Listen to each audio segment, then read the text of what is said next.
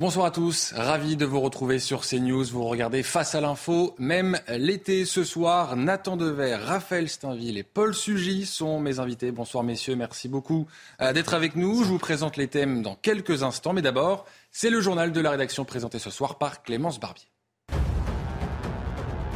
Un adolescent de 17 ans a été tué cette nuit dans un accident dans un parc d'attractions du Cap d'Agde. Une femme de 19 ans est gravement blessée. Elle a été transportée au CHU de Montpellier en urgence absolue. Les deux victimes auraient chuté dans le vide en percutant des objets. Quatre hommes, dont le gérant du Luna Park, ont été placés en garde à vue. Ils sont actuellement entendus par les enquêteurs. La commission euh, test pré-Jeux olympiques de natation en, eau libre a finalement été annulée. Initialement, elle devait se dérouler hier dans la Seine. La raison, une trop forte pollution du fleuve pour que les nageurs puissent s'y baigner.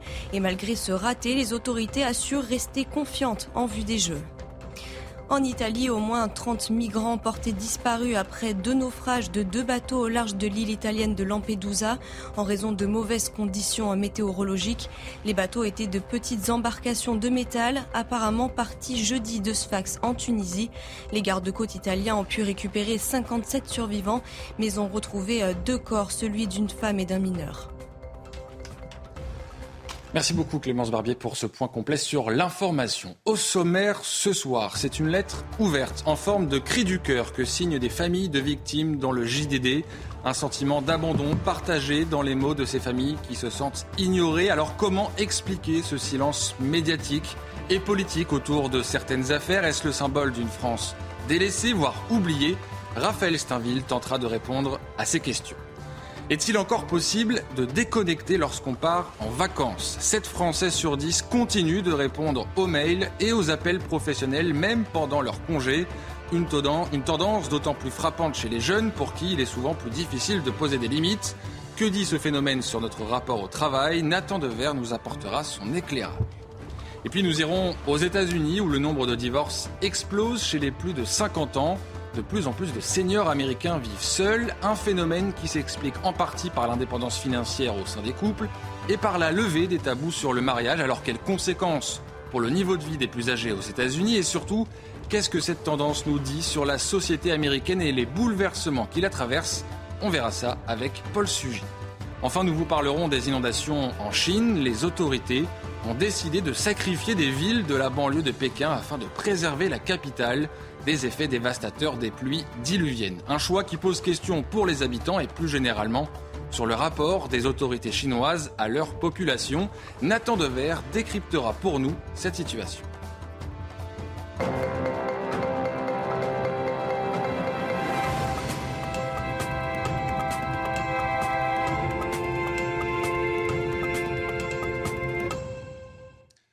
On commence avec vous, Raphaël Steinville. Aujourd'hui, dans une lettre ouverte à Emmanuel Macron que publie le journal du dimanche, des familles de victimes interpellent le chef de l'État. Que demande-t-elle à Emmanuel Macron? Alors, vous savez, cette lettre ouverte à Emmanuel Macron, elle a une, elle genèse et elle fait d'abord écho à un cri de colère euh, et de douleur d'une maman, la maman d'Enzo, qui, euh, voilà quelques jours, s'était exprimée dans les colonnes du Figaro, avait répondu euh, euh, à une interview. Et que disait-elle justement quelques jours après que son, fils ait été tué d'un de, de, coup de couteau dans un petit village normand elle, elle s'indignait, elle disait pourquoi ne parle-t-on pas de mon fils? Parce qu'il ne vient pas d'une cité, d'une petite commune de 1400 habitants, parce que nous sommes restés dans le respect, le silence et le calme. Pourquoi notre chef de l'État ne vient pas nous rendre hommage? Alors, derrière l'interpellation de cette euh, maman endeuillée, euh, il, fallait, lire déjà la, douleur en fait de toutes ces familles de victimes qui n'intéressent personne ou si peu de monde. Euh, ce qui est nouveau et pour ne pas dire assez inédit, c'est que jusqu'à présent, le, traitement médiatique de, ces drames, de ces, de ces tragédies pris isolément, l'une après l'autre, l'une chassant l'autre, comme pour euh, oublier euh, euh, à chaque fois la précédente, contribuer à donner l'impression, à entretenir en tout cas l'impression que ces drames n'étaient qu'une succession de faits divers. Le fait même que ces familles s'expriment ensemble change la donne. Et que disent ces familles de victimes? Alors, à mon sens, elles disent deux choses. La première, et c'est ce que j'esquissais déjà à l'instant, c'est qu'en s'exprimant ensemble, elles refusent que leur drame soit considéré comme de simples faits divers. Euh, la, lettre s'intitule Nous ne sommes pas des divers. C'est la manière dont ils interpellent le chef de l'État dans le JDD. Alors, ce sont les parents d'Enzo, mortellement poignardés euh, à la Malherbe, bien sûr, euh, qui signent cette lettre. La maman de Maïlis, enlevée et tuée en 2017 à Pont-de-Bois voisin. La mère de Grégory Maha Rizadeh, mortellement, poignardée dans une rue des Chirolles en 2015. la femme et les filles de Philippe Monguillot, décédées des suites d'une agression au volant de son bus. Euh, vous vous souvenez en 2020 à Bayonne, et, d'autres victimes encore qui, euh, euh, s'expriment et qui, signent cette lettre. Alors, qu'est-ce qu'ils disent? Ils disent que justement, ces, drames dessinent le visage d'une société inquiétante, une société dans laquelle des enfants, des jeunes, des adultes ou des personnes âgées voient leur vie fracassée par des criminels au profil trop récurrent. En d'autres termes, ce qu'il dit, c'est que ces faits divers, ce sont des faits de société. Et il faut les analyser comme tels. Ça, c'est la première chose. Euh, ça dit euh, à la fois euh, l'ensauvagement grandissant qu'on a, qu'on a l'habitude de, commenter, mais aussi, et c'est la deuxième chose qu'ils disent à travers cette lettre, ils expriment aussi d'une certaine manière la faillite de, l'institution judiciaire ou le mépris parfois dans lequel ils sont tenus. C'est là ce qu'il faut retenir, je pense, d'essentiel et de, dans cette lettre. Ces familles se sentent abandonnées. Elles ne réclament pas vengeance, mais de la considération, de la commisération même, de l'écoute et non du mépris ou du silence. À commencer donc par la justice qui trop souvent privilégie le droit des mises en cause à celui des victimes et des familles des victimes. Donc permettez-moi, pour ne pas les trahir, de lire précisément ce que, ce que, ce que ces familles de victimes disent dans leurs lettres. Ce que nous avons en commun, au-delà du profil de nos agresseurs, c'est un parcours judiciaire blessant. Là encore, nous savons que la justice est faite pour punir les mises en cause, pour protéger la société, pour prévoir leur réinsertion. Mais nous aimerions simplement qu'elle se souvienne aussi qu'elle rend la justice à des victimes qui méritent un minimum, de considération. Nous ne mettons pas en cause le personnel judiciaire souvent dévoué, mais une institution froide, débordée, lente, que les politiques ont centré sur les droits des mises en cause, oubliant ceux des victimes.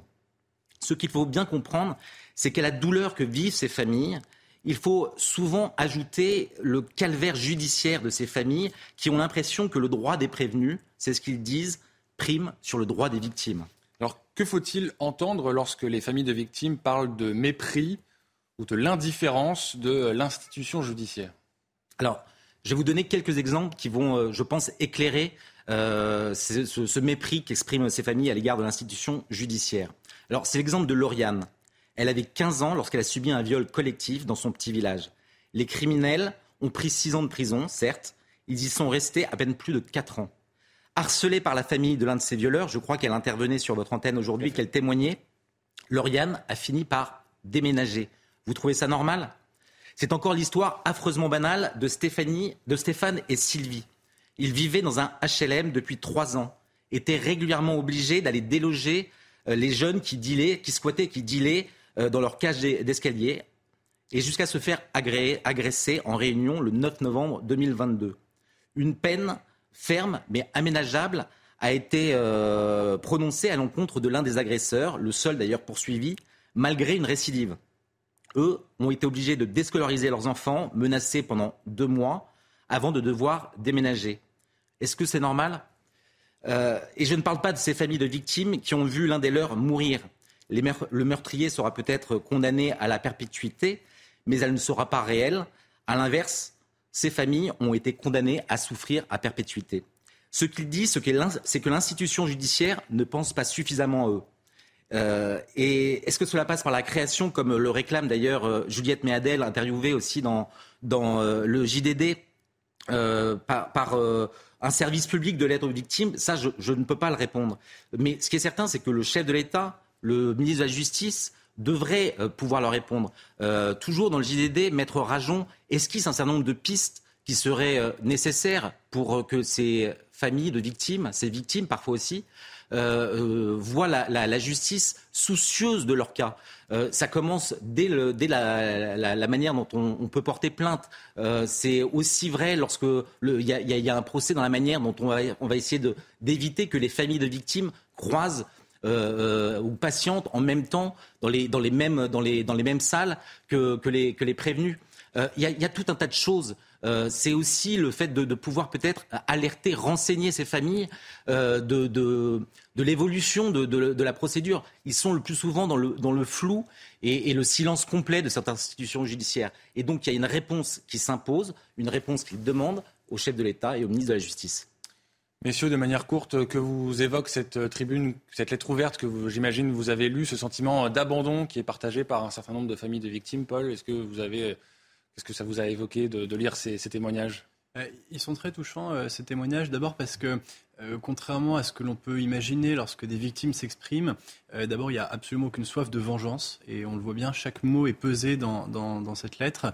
et il y a une conscience aussi qu'il y aurait quelque chose d'irréaliste à vouloir éliminer le crime, si vous voulez. Évidemment que la victime, finalement, poussera toujours un cri de souffrance qui sera inextinguible. Et euh, quels que soient les progrès que l'on peut espérer pour notre civilisation, euh, le crime, malheureusement, semble trop ancré dans la nature humaine pour qu'il soit un jour possible de l'extirper complètement.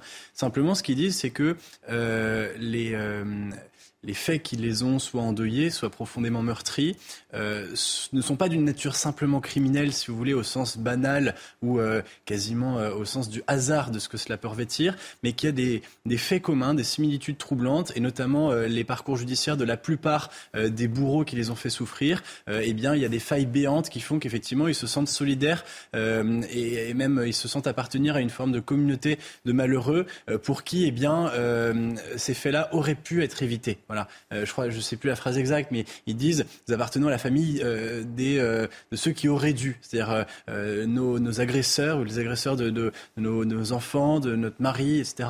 auraient dû se trouver en prison, auraient dû avoir un suivi judiciaire plus plus strict, et ça n'a pas été le cas. Donc la nature, si vous voulez, évitable de chacun de ces crimes, compte tenu des parcours judiciaires à chaque fois des agresseurs, bah, évidemment pose question et appelle à des réponses politiques fortes. Attends de verre, il y a l'horreur qui touche ces familles. Et puis il y a aussi le silence, l'abandon qu'elles ressentent euh, après. Et ça, c'est aussi une réponse que l'État doit apporter, selon vous? Oui, alors il y, a, plusieurs choses. J'avais pas lu, la lettre dans son intégralité, mais j'ai écouté euh, votre, votre éditorial. Il y a plusieurs choses à mon avis. Moi, d'abord, j'aime pas euh, l'expression de fait divers.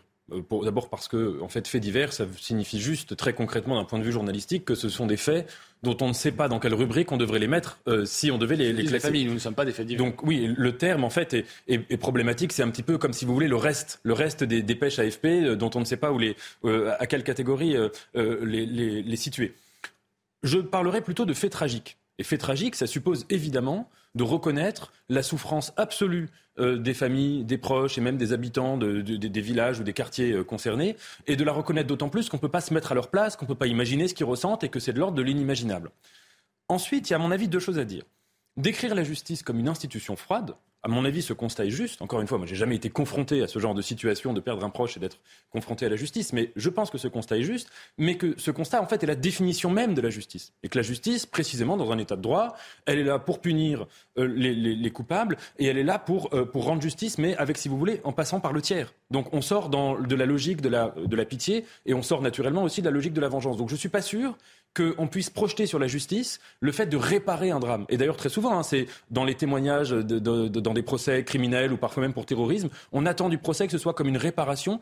Peut-être qu'il y a là une sorte de présupposé qui doit être remis en cause. Et deuxièmement, je ne suis pas sûr non plus que les faits tragiques soient la bonne porte d'entrée pour un débat politique sur la délinquance et sur la criminalité. Pour deux raisons. D'abord parce qu'évidemment, il suscite l'émotion, il suscite le scandale, il suscite l'indignation, et je ne pense pas que ce soit dans la chaleur de ces émotions qu'on puisse avoir un débat rationnel. Et deuxièmement, pour une raison statistique. C'est qu'à supposer que le nombre de crimes par an soit divisé par deux demain en France, eh bien, on continuera d'observer des faits tragiques. Il y en aura deux fois moins. Mais si vous voulez, si on se cantonne à l'étude des faits tragiques, euh, on ne verra pas de changement dans la perception de ce qu'est la criminalité en France. Or, ça aura été divisé par deux. Et idem, si c'est multiplié par deux aussi, d'ailleurs, dans les deux sens, ça fonctionne. Donc il me semble que sur ces sujets-là, il faut avoir une approche entre guillemets purement rationnelle de voir comment, euh, euh, par, année par année ou mois par mois, euh, qu'en est-il de la délinquance, qu'en est-il de la criminalité dans la société française. Alors on va complètement euh, changer de sujet, mais on reste avec vous, euh, Nathan Dever. Vous allez nous parler de la déconnexion euh, pendant les vacances. On sait que c'est parfois compliqué. Alors le Figaro a publié hier un article sur le fait que les jeunes, particulièrement, n'arrivent pas à se déconnecter du travail. Oui, c'est un article assez intéressant qui comportait à la fois des, récits très incarnés de jeunes qui partent en vacances, là c'est le moment, hein, et qui se retrouvent pris dans la logique du travail, soit volontairement, soit involontairement. Mais déjà un tout petit mot sur le terme. Aujourd'hui, quand on parle du rapport au travail, on emploie le mot de connexion ou de déconnexion. On n'emploie pas le mot du loisir, on n'emploie pas le mot du repos, on emploie vraiment ce mot-là ou de divertissement. Euh, on est dans une logique d'ores et déjà numérique au travail. Et donc, si vous voulez, de la même manière, cette métaphore est intéressante parce que de la même manière que quand on part en vacances, on va évidemment un peu moins utiliser les réseaux sociaux. Quand on est un peu addict aux écrans, on va moins scroller, on va moins passer de temps. Mais quand même, on reste dans cette logique de la connectivité permanente, ne serait-ce que pour faire des stories ou des posts, pour montrer à ses amis restés euh, euh, au travail qu'on est en vacances sur des belles plages, etc. Donc déjà, cet imaginaire de la connectivité au travail, à mon avis, est très significatif. Ensuite, l'article du Figaro est intéressant parce qu'il y a des récits très incarnés euh, d'individus, par exemple, qui partent en vacances avec des amis et qui se retrouvent euh, parfois pris involontairement dans la logique du travail. Donc c'est quoi? C'est le, collègue, le patron qui leur écrit, qui leur demande de continuer à faire des choses, euh, une urgence pas réglée, etc. 66% des Français ont déjà été contactés par leurs collègues pendant leur congé, rapporte le Figaro. Et ensuite, et c'est le deuxième aspect qui est plus intéressant en fait, ce sont les gens, et particulièrement dans la jeunesse, qui partent en vacances, mais qui, euh, volontairement euh, se remettent à travailler, soit par mauvaise conscience, euh, notamment dû au fait que aujourd'hui le monde du travail parle numérique toujours, mais il est saturé d'urgence. On fait tous cette expérience de recevoir en permanence des mails urgents. Et évidemment que si on répond urgemment à tous les mails urgents, on ne peut plus travailler parce qu'on est sans cesse sollicité par ces mails-là. Et donc il y a cette tentation pendant les vacances de rattraper, si vous voulez, les mails de retard.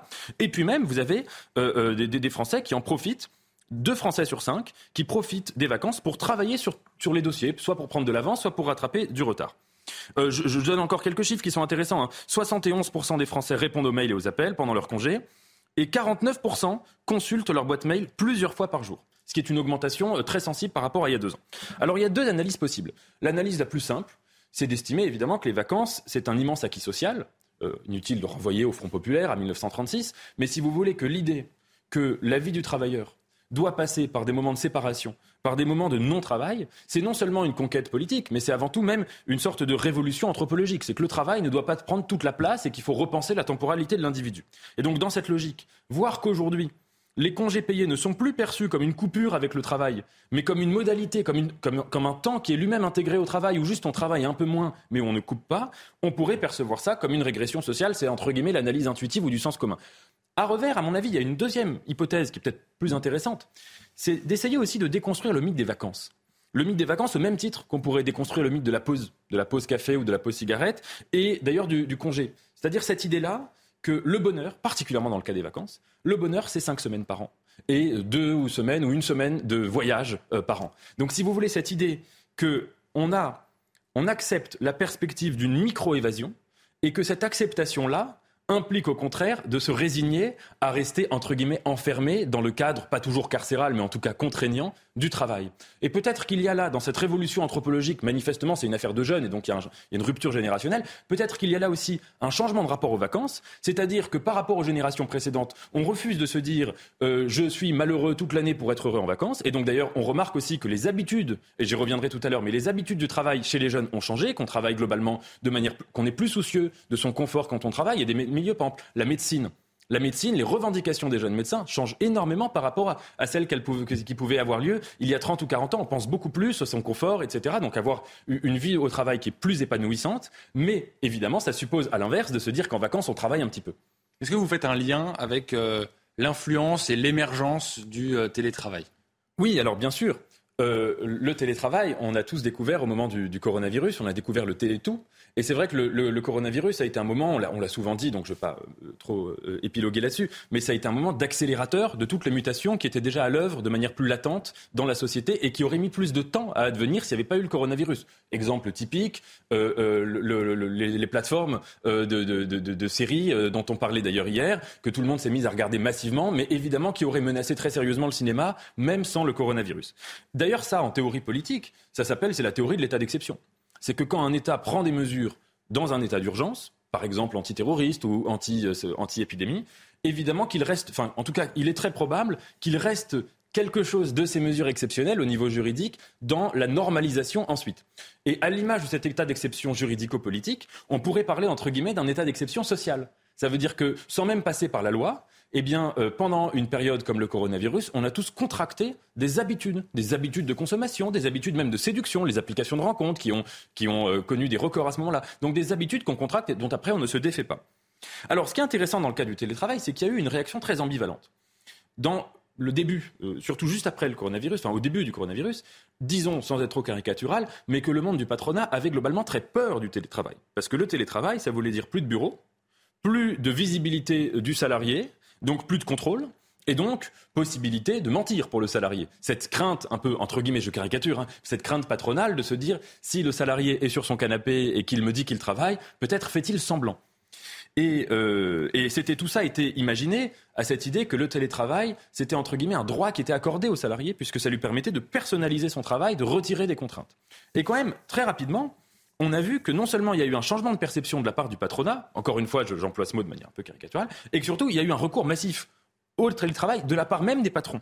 Peut-être que ce changement de perception, il est dû au fait qu'on s'est très vite rendu compte que le télétravail, en fait, maximisait le travail du salarié, au sens où il abolissait cette distinction majeure entre le travail, entre le lieu du travail, le bureau, et le foyer.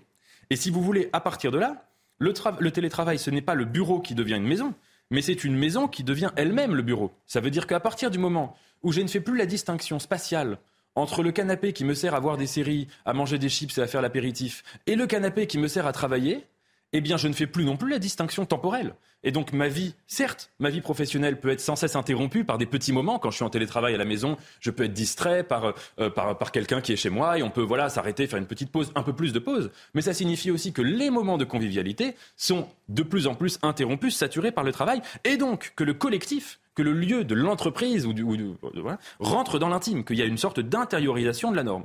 Toujours est-il, quelle que soit la, la, le fait de savoir si laquelle de ces deux hypothèses est la bonne.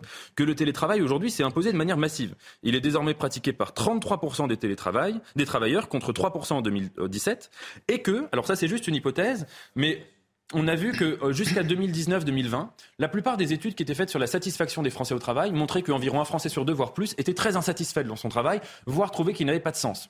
Et que selon une étude de l'Institut Montaigne de février 2000, enfin de 2023, euh, février ou avril, je ne sais plus, 77% euh, des Français seraient désormais heureux de leur travail et trouveraient qu'il y a du sens à leur travail. Donc peut-être que c'est aussi lié à cette capacité de personnaliser son travail, donc d'estimer que son travail rejoint le sens existentiel que chacun veut donner à sa vie. Est-ce que tout ça est dû euh, au stress, selon vous, ces indicateurs? Oui, alors moi, c'est ce que j'ai trouvé le plus intéressant dans l'article du, du, Figaro, c'était cette description de la mauvaise conscience euh, des travailleurs en vacances.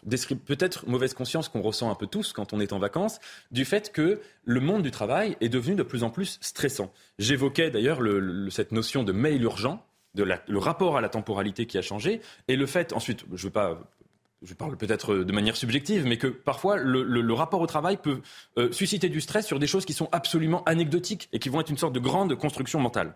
Et d'ailleurs, euh, parmi les anecdotes qui étaient rapportées par le Figaro, il y en avait une qui était intéressante, c'était le nombre de jeunes qui, en vacances, écrivent à leurs collègues pour s'assurer que tout va bien sans eux. Donc là, alors que de toutes les manières, quand on est salarié, c'est pas, ça ne change rien. Euh, donc ça, c'est vraiment, si vous voulez, un rapport stressant. Alors, je me suis demandé en préparant cette petite chronique si le stress n'était pas devenu une sorte, sinon de mal du siècle, sans être grandiloquent, du moins une sorte de tonalité importante de l'existence moderne. Et je renvoie en disant cela euh, au livre de Heidegger et Traitant, où euh, Heidegger disait que l'existence humaine est toujours mue par ce qu'il appelle des dispositions, des tonalités fondamentales. Pas des choses rationnelles, mais des dispositions affectives. Et Heidegger faisait une distinction entre deux tonalités, qui sont très différentes, enfin proches et très différentes en même temps, la peur et l'angoisse. La peur, c'est très simple, c'est une tonalité d'effroi ou de crainte par rapport à un objet précis, par rapport à un objet délimité, c'est-à-dire une menace qui est un peu comme une flèche, je sais d'où elle vient, je sais comment elle va m'atteindre, je sais quand, etc. L'angoisse, nous dit Heidegger, c'est pas la même chose, c'est une peur sans objet quand je suis angoissé, et c'est pour ça d'ailleurs que l'angoisse a eu toute cette, cette, cette, cette, postérité dans la littérature existentialiste, quand je suis angoissé, je ressens de la peur, mais je ne sais pas pourquoi j'ai peur. Et donc cette peur-là, parce qu'elle est sans objet, elle me révèle l'être au monde, elle me révèle mon existence elle-même. Et donc dans cette distinction entre l'angoisse et la peur, quelle serait la place du stress? C'est ça qui est intéressant, c'est que dans la vie du salarié stressé, et dans la vie stressante qui est celle d'aujourd'hui, ce n'est pas de la peur. Parce que le stress, encore une fois, je le disais, mais on peut, on peut stresser, par exemple, en se souvenant qu'on a reçu un mail urgent auquel on a euh, refusé de répondre. C'est pas tellement, mais en fait, ce mail-là est anecdotique. Donc, si vous voulez, c'est pas l'objet qui compte. Et c'est un stress qui peut venir contaminer absolument tout. Quand on est stressé, c'est le monde entier, tout autour de nous, qui devient stressant. Donc, ce n'est pas de la peur, mais ce n'est pas non plus de l'angoisse. Parce que l'angoisse, comme je le disais, c'est une peur sans objet. Le stress, je dirais que c'est la peur de tous les objets, ou c'est la peur de l'objet en tant que n'importe lequel. Et donc peut-être que l'idée que le rapport au travail dans la modernité, dans notre monde contemporain, euh, est fondamentalement stressant, ça voudrait dire que c'est un rapport qui est médié, avant toute chose, par l'intériorisation d'une mauvaise conscience, par le sentiment qu'on est fondamentalement en retard. Et c'est peut-être pour ça d'ailleurs qu'on travaille en vacances, c'est parce que le rapport moderne, contemporain au travail, c'est un rapport de retard, et où on ne peut jamais, entre guillemets, être quitte du travail qu'on a à mener en tout cas, j'espère que votre euh, chronique aura permis euh, à ceux qui nous regardent et qui sont en vacances de déconnecter euh, du travail au moins pour, pour quelques instants. On va marquer une pause. Dans quelques instants, on revient dans Face à l'info. On parlera notamment des États-Unis où le nombre de divorces chez les plus de 50 ans explose. Vous verrez pourquoi dans quelques instants. À tout de suite. De retour dans Face à l'info été, toujours avec Raphaël Steinville, Paul Sugy et Nathan Dever. On va maintenant euh, partir en direction des États-Unis où de plus en plus de personnes âgées vivent seules. C'est ce que montrent les derniers chiffres du recensement américain. La solitude touche toute la population américaine, mais cette évolution concerne plus fortement la génération du baby boom. Paul Sugy, comment euh, cela se fait-il? Oui, effectivement, Thomas. Alors, c'est un phénomène, hein, effectivement, qui concerne toute la population américaine. Il y a de plus en plus de personnes qui vivent seules. 38 millions d'adultes, c'est-à-dire euh, plus de 15% de la population adulte américaine vit seule. Mais là, on va le voir sur la courbe. C'est très bien montré. Il y a une augmentation de cette solitude euh, chez les plus, de les plus de 65 ans qui date vraiment d'il y a 20 ans. Vous voyez, c'est euh, la courbe jaune qui grimpe dans des proportions extrêmement importantes à partir de l'an 2000. On voit une vraie inflexion et qui rattrape hein, l'expression de cette même solitude chez les 35-64 euh, ans, c'est-à-dire la classe d'âge d'en dessous, qui, elle, euh, voit le nombre de personnes vivant seules plutôt se stabiliser. Ce qui fait qu'aujourd'hui, la population des Américains de plus de 65 ans, euh, c'est la classe d'âge où la solitude est la plus forte. Alors évidemment, il y a quelque chose de logique. Est-ce qu'on peut imaginer que, eh bien, passé un certain âge, euh, la, euh, le décès de l'un des conjoints fait qu'on entre plus rapidement dans la solitude? Mais c'est évidemment, vous l'avez, bien compris, pas la seule explication, puisque là, on voit cette accélération très importante donc de la solitude des personnes de plus de 65 ans. Eh bien, c'est lié à l'explosion du taux de divorce chez les Américains seniors. Euh, on compte trois fois plus donc de personnes qui vivent seules aujourd'hui euh, à plus de 65 ans aux États-Unis qu'il y a 50 euh, ou 60 ans. Et le taux de divorce a considérablement augmenté au-dessus de l'âge de 50 ans. Ça, c'est vraiment un phénomène qui date des dix dernières années. si vous voulez, les chercheurs ont commencé à s'y intéresser après un fait marquant de l'actualité américaine. Souvenez-vous, c'était au début des années 2010. C'était le divorce d'Al Gore avec sa femme. Ils avaient plus de 40 ans de mariage. Alors ça a beaucoup interloqué euh, Al Gore, donc l'ancien vice-président des, des États-Unis. Ça a beaucoup marqué l'opinion américaine qu'est-ce que. On peut divorcer dans les premières années du couple si ça n'a pas fonctionné, mais après 40 ans de mariage, ça paraissait invraisemblable. Et de fait, il faut bien le reconnaître, même si c'était un cas qui n'était pas complètement isolé, c'était quand même relativement peu fréquent. Et eh bien, donc, une chercheuse américaine qui s'appelle Suzanne Brown, qui travaille, qui est euh, co-directrice du Centre national de recherche sur la famille et le mariage, a commencé à s'intéresser à ce qu'elle a très vite appelé le grey divorce, le divorce gris, le divorce des personnes qui ont des cheveux gris, c'est-à-dire le divorce sur le tard, et eh bien, de personnes qui, euh, pour beaucoup d'entre elles, ont déjà plusieurs dizaines d'années de mariage à leur actif. Et donc, elle a bien vu que c'était l'un des phénomènes marquants de ces 10 ou 15 dernières années aux États-Unis. Euh, le taux de divorce des plus de 50 ans a doublé entre 1990 et 2010. Il continue encore d'augmenter considérablement. Récemment, l'actualité a encore donné quelques exemples. Euh, on a appris euh, cette semaine que Justin Trudeau au Canada, qui est âgé de 51 ans, va divorcer donc de son épouse. Bill Gates, il y a deux ans. Bon, alors en plus, il y avait une considérable affaire d'héritage et de partage de fortune qui a en plus intrigué d'autant plus l'opinion américaine. Mais Bill Gates qui a divorcé après, quand même, c'est pas rien, 27 ans de mariage. Vous voyez bien, donc c'est un phénomène euh, qui euh, n'est pas simplement anecdotique, mais qui est vraiment en train de recomposer considérablement les formes familiales passées un certain âge euh, dans la vie des, des foyers américains. Alors, quels sont les, facteurs qui expliquent cette tendance au Great Divorce? Bon, il y en a évidemment plusieurs. Euh, la première chose, c'est que lorsque l'on divorce passé 50 ou 60 ans, bah, généralement, les enfants ont grandi et donc la responsabilité familiale n'est plus la même. Alors ça, c'est pas nouveau. C'était déjà le cas il y a un siècle et il y a 2000 ans. Mais euh, ce qui est là profondément nouveau, c'est l'idée qu'au fond, euh, le couple qui est parfois vécu sur un mode sacrificiel, c'est-à-dire je ne suis pas forcément heureux dans mon ménage, mais je m'économise pour avoir une stabilité familiale qui profite aux enfants, eh bien, ça disloque dès l'instant où les enfants quittent le foyer. Donc le départ des enfants est un facteur aujourd'hui qui permet à beaucoup d'Américains de se dire bon bah c'est maintenant ou jamais le moment de quitter ce couple qui ne me rend plus heureux. L'autre aspect aussi, c'est qu'avec le vieillissement, eh bien euh, l'idée qu'on a une seconde vie qui démarre à 50 ou 60 ans ou même au moment de prendre sa retraite, eh bien est de plus en plus partagée euh, dans l'opinion, les mentalités euh, américaines, voire occidentales. On verra tout à l'heure que le phénomène existe aussi en France. Donc si vous voulez, l'allongement de la durée de vie fait que c'est pas non plus complètement anodin. maintenant, eh bien on se dit on peut recommencer complètement sa vie euh, à, 50 ou 60 ans. Euh, et par ailleurs, on voit aussi qu'il euh, y a un phénomène de réinvestissement dans les carrières professionnelles euh, même à 50 ans, eh bien, on peut euh, de nouveau, si vous voulez, connaître un cycle professionnel très intense sur lequel, au cours duquel pardon, on se reconcentre eh bien, euh, sur sa vie à soi plutôt que sur celle de l'ensemble du couple. Et donc, ça peut amener à prendre des décisions plutôt individualistes comme celle du divorce. Mais par ailleurs, et surtout, mon analyse serait incomplète si je ne citais pas le grand fait majeur qui explique aujourd'hui vraiment ce basculement, c'est le fait que les femmes sont de plus en plus autonomes, notamment financièrement par rapport à leur mari. Le fait que les femmes travaillent pour la plupart aux États-Unis fait que, eh bien, elles courent un risque moins important à se séparer de leur conjoint, y compris sur le tard. Et donc, euh, c'est cette individualisation des trajectoires professionnelles et financières, y compris au sein même du couple. Par exemple, le nombre de familles américaines dans lesquelles monsieur et madame gardent un compte commun séparé et euh, ne partagent pas leurs finances est de plus en plus important. Donc, c'est ce qui explique aussi donc, cette, cette, accélération. Et par ailleurs, évidemment, il y a un effet de discours. On parle ici de la génération euh, du baby boom c'est-à-dire la génération qui a été bercée par les idéaux profondément individualistes des années 60 et 70. Eh bien, il semble que cette génération, quel que soit l'âge, a été particulièrement portée à divorcer, et donc y compris sur le tard. C'est l'un des effets, si vous voulez, euh, de euh, la mentalité euh, des boomers, pour reprendre l'expression qu'on a utilisée maintenant en France depuis quelques années pour décrire cette génération singulière. Et donc cet effet générationnel se marque, se manifeste, y compris donc très tardivement, par les effets du divorce. Alors, est-ce que concrètement, on mesure déjà les premières conséquences économique et sociale de ce phénomène du Great Divorce. Oui, il faut quand même se, méfier. J'ai eu beau avoir précisé qu'effectivement, les femmes sont un peu plus assurées quant à leur trajectoire financière, euh, y compris si, elles prennent la décision de divorcer. Malgré tout, et il faut bien le rappeler, le divorce fragilise économiquement les personnes et au premier chef les femmes. On a beaucoup plus de chances de tomber dans une situation de précarité si l'on divorce lorsque l'on est une femme que lorsque l'on est un homme. Par ailleurs, les seniors, euh, notamment aux États-Unis où le système de santé a tendance encore pour l'instant à ne pas encore leur garantir des protections suffisantes au cours des dernières années de leur vie, les seniors sont plus exposés que le reste de la population au risque de tomber dans la précarité, notamment une fois qu'ils sont à la retraite. Ce risque est aggravé, encore une fois, par ce phénomène du divorce tardif, du grey divorce.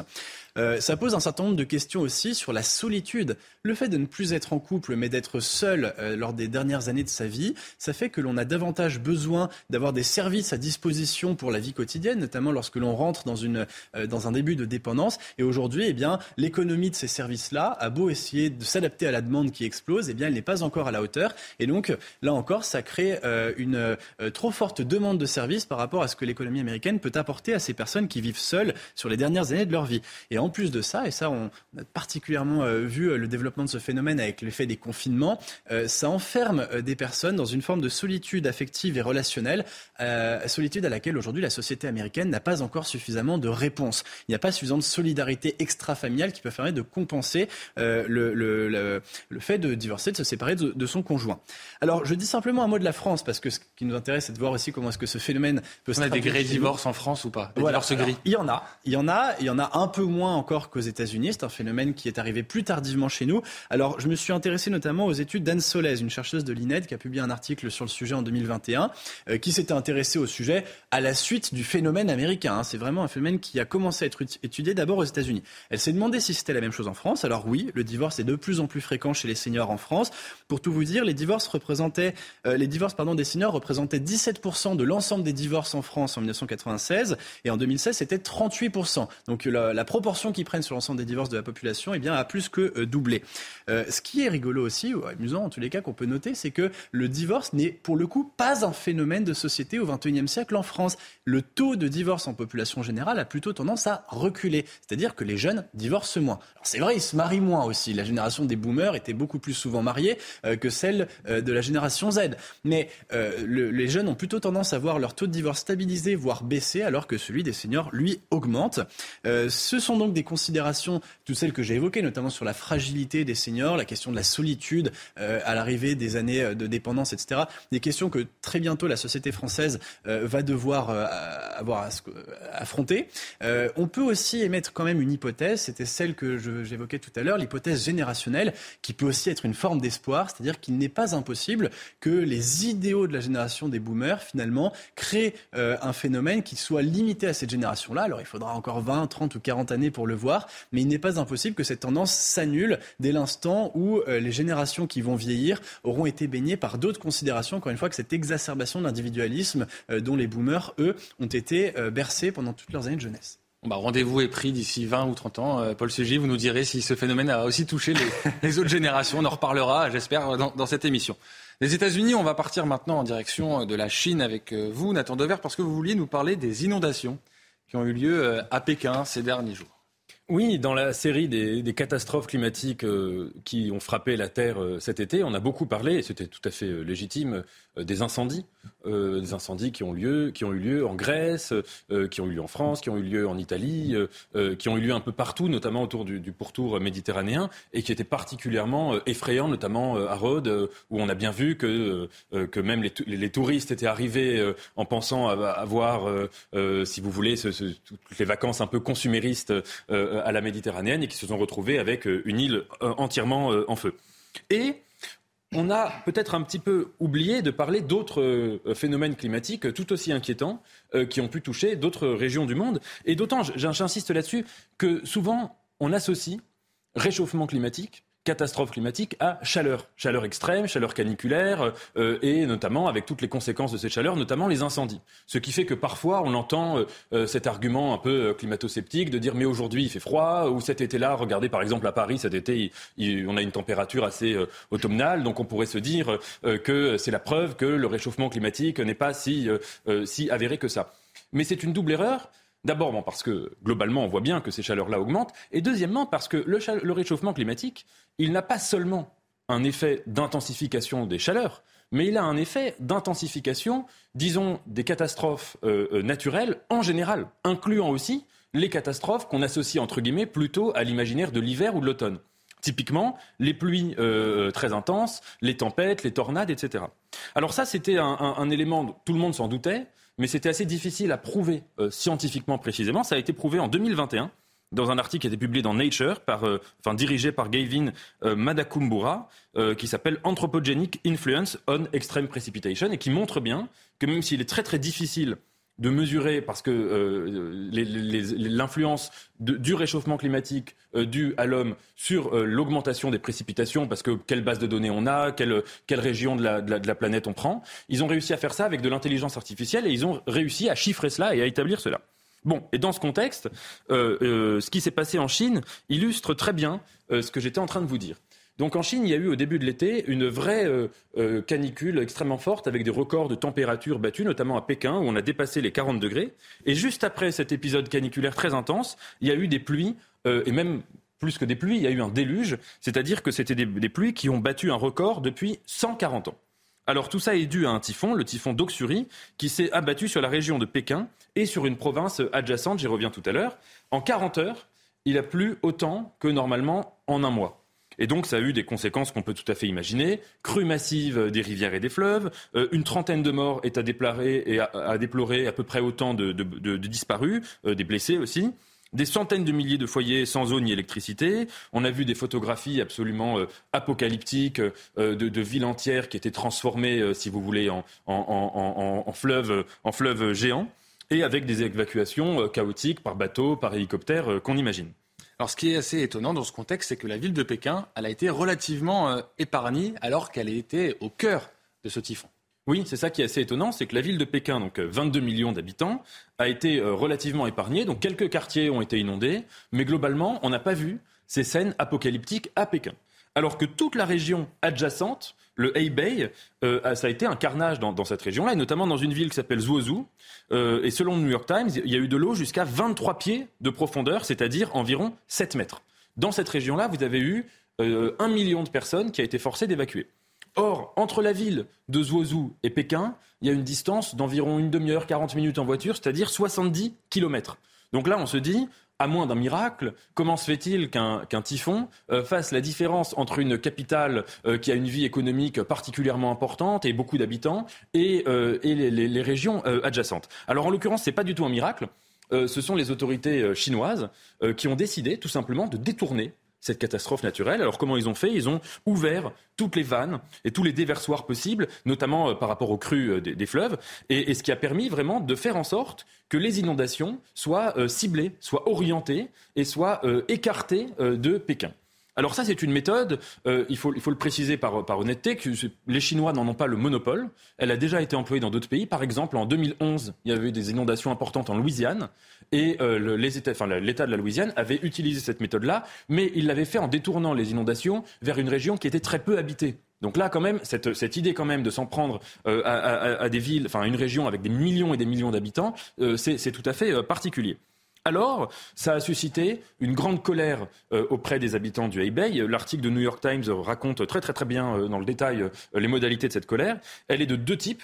Enfin, elle obéit à deux motifs, cette colère. Le premier, c'est évidemment ce que je vous dis, le fait d'avoir détourné cette inondation. Et le deuxième, c'est qu'ils n'ont même pas été prévenus, les habitants. C'est-à-dire que les autorités chinoises qui, ont, qui sont expertes euh, dans l'art de l'opacité, dans l'art euh, du mensonge, dans l'art, on l'a vu pendant le coronavirus, euh, comment ils disaient des faux chiffres sur le nombre de morts, etc. Enfin, en tout cas, ils minimisaient l'impact que ça avait sur leur, sur leur pays. On le voit dans beaucoup d'autres exemples encore plus tragiques. donc, n'avait pas prévenu. Et puis, euh, les conséquences de euh, ce détournement de catastrophes naturelles ont été plus grandes que ce qui était même prévu. Donc, ce qui fait que euh, vous avez eu, c'est une région notamment où il y a beaucoup d'usines, où il y a beaucoup, j'ai vu, il y, avait, des éditeurs qui témoignaient avec voilà toute leur activité économique, toute leur maison qui se retrouvent anéanties. Ils n'ont même pas pu se préparer, alors qu'au moins, si on leur avait dit, ils auraient pu faire leurs affaires. Et puis, plus largement, cette colère, elle vient rejoindre. Alors, il ne faut pas fantasmer. Hein, euh, euh, et imaginer qu'il y a des résistances massives en, Chine, même si on peut en avoir très envie. Mais en tout cas, elle vient rejoindre un climat euh, politique beaucoup plus large en Chine. Ce serait un peu caricatural d'expliquer en cinq minutes quelle est la doctrine du régime chinois. D'ailleurs, il n'y a pas une seule doctrine. Mais disons en tout cas que le dénominateur commun des dirigeants chinois aujourd'hui, c'est bel et bien l'idée que le collectif prime sur l'individu et qui justifie tous les sacrifices de l'individualité au profit du collectif. Sacrifice qu'on a pu voir à travers plusieurs exemples. Le crédit social. Donc le crédit social, c'est une, une mesure, un dispositif de notation économique et morale et civique des individus. Donc par exemple, si vous traversez au rouge, vous allez avoir une mauvaise note. Et si vous avez une mauvaise note, vous perdez des droits. Des droits sociaux, par exemple le droit de faire un emprunt, le droit de prendre l'avion, le droit de prendre le train, etc., etc. Ce qui fait qu'à la fin, si vous avez une très mauvaise note dans le crédit social, vous n'avez plus euh, de possibilités existentielles et que si vous êtes ami avec quelqu'un qui a une mauvaise note, un peu trop ami, vous pouvez aussi avoir votre note qui baisse. Donc il y a des gens qui sont vraiment devenus des parias de la société parce qu'on considère qu'ils vont contaminer les autres. Premier exemple. Deuxième exemple, la crise sanitaire. Donc inutile de faire un dessin, on se souvient très bien des confinements euh, atroces imposés par le, régime chinois. Euh, troisième exemple, Hong Kong. Hein. Euh, on sait comment les mouvements de, révolte citoyenne à Hong Kong, qui étaient très courageux, ont été violemment réprimés par, par la Chine. Quatrième exemple, qui est évidemment le pire, c'est la situation des Ouïghours, qui sont euh, dans des camps de concentration, dans des camps de travail, euh, qui subissent une politique absolument euh, terrible, sans aucun autre motif que le fait qu'ils soient musulmans. Et, donc ça, vient incarner tout cela. C'est une même doctrine, même vision de la politique qui se décline dans plusieurs sujets. Et puis juste un dernier exemple de ce sacrifice de l'individu au profit du collectif, c'était une image sidérante. Il n'y a, a, pas très longtemps, je ne sais pas si vous vous souvenez, l'ancien président chinois Hu Jintao avait été évincé du congrès du Parti communiste. Et ça, c'était une image absolument enfin, terrible. Pas beaucoup de pitié non plus pour lui, mais je veux dire, c'est une image absolument quand même terrible parce qu'on se dit que c'est l'ancien président qui a tout fait justement pour mettre en œuvre aussi euh, euh, cette, logique-là, même si lui n'était pas exactement dans la même politique aussi répressive, mais qui se fait lui-même, si vous voulez, évincer avec une cruauté absolue. Et à, côté de lui, il y avait Jinping qui ne le regardait même pas, et Hu Jintao ne comprenait pas et finissait par comprendre que c'en était fini pour lui. Et donc voilà, tout ça est la même déclinaison, enfin, la déclinaison variée d'une même doctrine entre guillemets de sacrifice de l'individu. Alors le régime se justifierait en disant qu'ils ont voulu épargner euh, la capitale Pékin. Est-ce qu'on peut dire que cet argument obéit quand même à une certaine euh, rationalité? Oui, justement. Et c'est ça qui est intéressant. Parce que précisément, et je vous ai fait la comparaison avec la Louisiane d'ailleurs pour ça, c'est que évidemment qu'il y a, et je dis pas ça pour, pour, excuser ou pour soutenir, mais évidemment qu'il y a une rationalité politique dans ce choix de, euh, de, de, de détourner une catastrophe naturelle. Si vous voulez, quand vous avez une capitale économique, enfin une capitale politique, mais qui est aussi un grand foyer économique, que vous avez beaucoup plus d'habitants, etc., on, comprend intellectuellement ce qui fait que les dirigeants chinois se soient dit nous allons détourner la catastrophe naturelle. Et c'est là précisément que la chose devient intéressante parce qu'elle revient, elle, renvoie à un grand dilemme dans la philosophie euh, éthique. Euh, contemporaine, on pourrait dire, euh, qui, est oui un topos presque de cette philosophie éthique, un dilemme qui a été théorisé par la philosophe Philippe Afout et qui s'appelle le dilemme du tramway. Alors pour vous l'expliquer en quelques mots, imaginez que vous êtes un conducteur de tramway et que vous avez le choix, enfin vous avez devant vous le, rail, vous avez le choix entre deux directions possibles. Et vous savez que de toutes les manières, votre tramway va euh, s'écraser dans l'une des deux directions et que vous allez tuer des gens. Votre tramway est censé euh, aller vers 5 ou 10 personnes et si vous ne faites rien, le tramway va foncer sur eux et il va écraser et tuer 10 euh, personnes. Et vous avez la possibilité de prendre l'autre direction et dans ce cas-là, le tramway va aller de l'autre côté du rail et il va tuer une personne. Donc, vous êtes dans un dilemme très complexe. C'est que si vous ne faites rien, vous tuez du personne. Mais si vous agissez, vous tuez une personne qui n'était pas censée mourir. On reprend sur ce que vous disiez tout à l'heure sur les drames, entre guillemets, évitables. Alors ce dilemme un peu abstrait, parce que personne, euh, de facto, les conducteurs de tramway ne sont pas euh, confrontés à ce genre de dilemme, ce dilemme euh, a des implications très concrètes aujourd'hui. Il a des implications, par exemple, dans le cas de la voiture autonome. C'est-à-dire que si vous êtes une voiture normale avec un vrai conducteur, eh bien, vous prenez vos choix euh, en fonction individuellement de vos critères éthiques. À supposer que vous soyez dans une voiture autonome, donc qui est conduite par une intelligence artificielle, c'est la voiture qui prendrait ces choix-là. Et c'est elle qui déciderait, par exemple, de qui elle va écraser euh, si euh, elle est confrontée à une situation analogue. C'est un dilemme qui se pose aussi dans les crashs d'avion. un pilote d'avion qui sait qu'il va se cracher et qu'il n'y a aucune chance, ou qui peut essayer de tenter, mais voilà, qui sait que globalement il va se cracher, il va évidemment essayer euh, d'éviter de se cracher euh, sur un immeuble habité. S'il a la possibilité de le faire euh, sur un champ, il va le faire d'abord pour avoir plus de chances de faire un atterrissage d'urgence, même pour se dire qu'il va épargner des vies. Et puis, c'est un dilemme qui s'applique naturellement à la décision politique. Euh, et précisément, on l'a vu d'ailleurs pendant le, coronavirus, c'était un, des grands choix. Est-ce que, est-ce que la, continuation de la vie euh, euh, économique doit justifier le sacrifice de, personnes qui doivent décéder? Et on le voit de manière plus, plus, plus concrète et plus directe encore dans, dans cette situation de détourner une catastrophe naturelle. Alors face à ce dilemme, une des grandes solutions qui peut être apportée euh, philosophiquement, c'est la solution utilitariste. C'est l'idée qu'il faut maximiser le bonheur et que le bien, c'est d'essayer d'apporter un maximum de bonheur à un maximum de gens. Donc il y a deux critères, un maximum de bonheur à un maximum de gens. Et que donc typiquement, la solution qu'on va adopter, si on est conducteur de tramway, c'est de faire en sorte d'aller tuer un seul individu et pas dix. Cette euh, solution, elle semble être de bon sens. Mais elle se heurte à deux objections. La première, c'est, comme je le disais, c'est que si vous décidez de tuer un seul individu, vous tuez quelqu'un qui n'était pas censé mourir, euh, du point de vue du déterminisme entre guillemets naturel. Là, il y avait dix personnes qui étaient dans ma route et je vise entre guillemets une cible collatérale. Ça, c'est une première objection. La deuxième, qui est la plus importante, c'est quel est le critère de choix? Quel est le critère même d'un point de vue quantitatif? Est-ce que c'est le nombre de personnes qui doivent mourir? Ou est-ce que c'est, comme certains peuvent le défendre, c'est de se dire est-ce que ces personnes-là doivent vivre encore longtemps? C'est pas la même chose de tuer un bébé qui a six mois ou de tuer quelqu'un qui est en fin de vie. Est-ce que c'est les intérêts économiques si on a vraiment une vision extrêmement cynique de se dire euh, si j'ai le choix entre tuer quelqu'un qui n'a aucune productivité économique dans la société ou tuer quelqu'un euh, qui, est un grand patron? Imaginez que vous êtes un, un, capitaliste vraiment sans foi ni loi, vous pouvez estimer que mieux vaut tuer, euh, mieux vaut tuer quelqu'un qui n'apporte rien à la société d'un point de vue productiviste plutôt qu'un grand patron. Donc ce que je veux dire, c'est que les critères font que on va toujours prendre un choix qui ne sera jamais un choix objectif, contrairement euh, à cette idée qu'on pourrait enfin, mesurer quantitativement le, bonheur. Et donc, en conclusion, moi, ce que j'aimerais dire, c'est qu'évidemment qu'une éthique politique, elle doit se fonder sur une rationalisation. On n'est pas dans un monde des bisounours, c'est évidemment qu'il y a toujours un tragique qui est immanent en politique. Mais qu'il y a une différence centrale entre la rationalisation et le sacrifice de l'individu. Et on en revient à la grande question que posait euh, dans Karamazov, dans les frères Karamazov. Imaginez que le bonheur de la société, on vous dit que vous, vous avez le choix. Il y a une société merveilleuse qui peut advenir où tout le monde est heureux. La seule condition, c'est qu'il y ait un enfant innocent qui soit torturé à jamais. Quel choix on prend? Et évidemment qu'à partir de là, on passe de la rationalisation au sacrifice si on accepte de répondre oui. Et bien voilà, c'est sur, euh, sur ces mots que s'achève cette émission. Merci à tous les trois d'avoir euh, participé à Face à l'info été. Je remercie euh, Laura Tapiro à l'édition, Laurent Capra à la réalisation. Dans quelques instants, vous avez rendez-vous avec Barbara Klein pour l'heure des Pro 2. Quant à moi, je vous retrouve à 22h pour Soir Info. À tout à l'heure.